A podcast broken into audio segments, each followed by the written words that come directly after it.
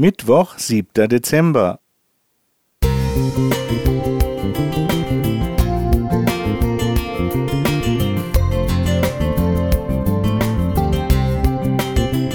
Ein kleiner Lichtblick für den Tag.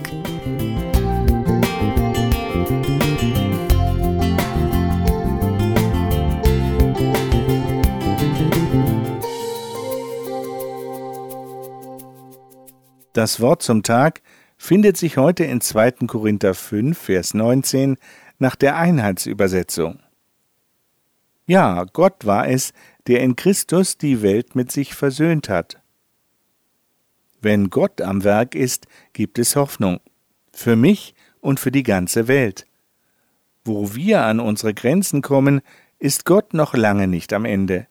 Wenn wir uns verkrachen, zeigt Gott Möglichkeiten zum Reparieren auf. So war es schon im Alten Testament.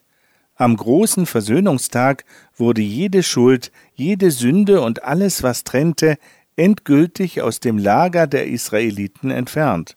So 3. Mose 16. Alle und alles wurden gereinigt. Es gab einen Neuanfang. Yom Kippur bedeutet wörtlich Tag der Sühne und von Sühne kommt unser deutsches Wort versöhnen. Es hat nichts mit dem Sohn zu tun, obwohl an dieser Stelle die Verbindung zum Sohn Gottes gut passen würde. Versöhnung geht jeden an.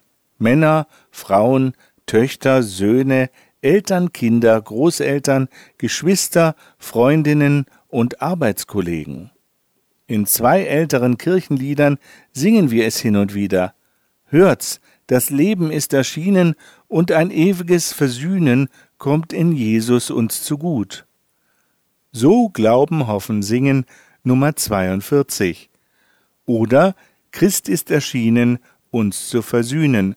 Freue, freue dich, o Christenheit. So Glauben, Hoffen, Singen Nummer 254. Ja, Gott war es, der in Christus die Welt mit sich versöhnt hat. Deshalb dürfen wir uns freuen. Der eine große Versöhnungstag fand statt, als Jesus für mich starb, meine Sünde auf sich nahm und mich von meiner Schuld befreite.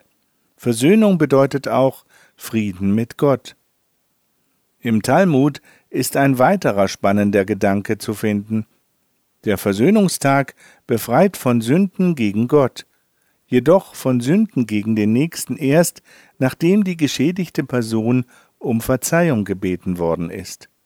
Gott lädt uns ein, immer wieder große und kleine Versöhnungstage zu erleben.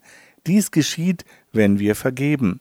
Und ebenso, wenn wir uns durchringen, um Verzeihung zu bitten. Markus Jelinek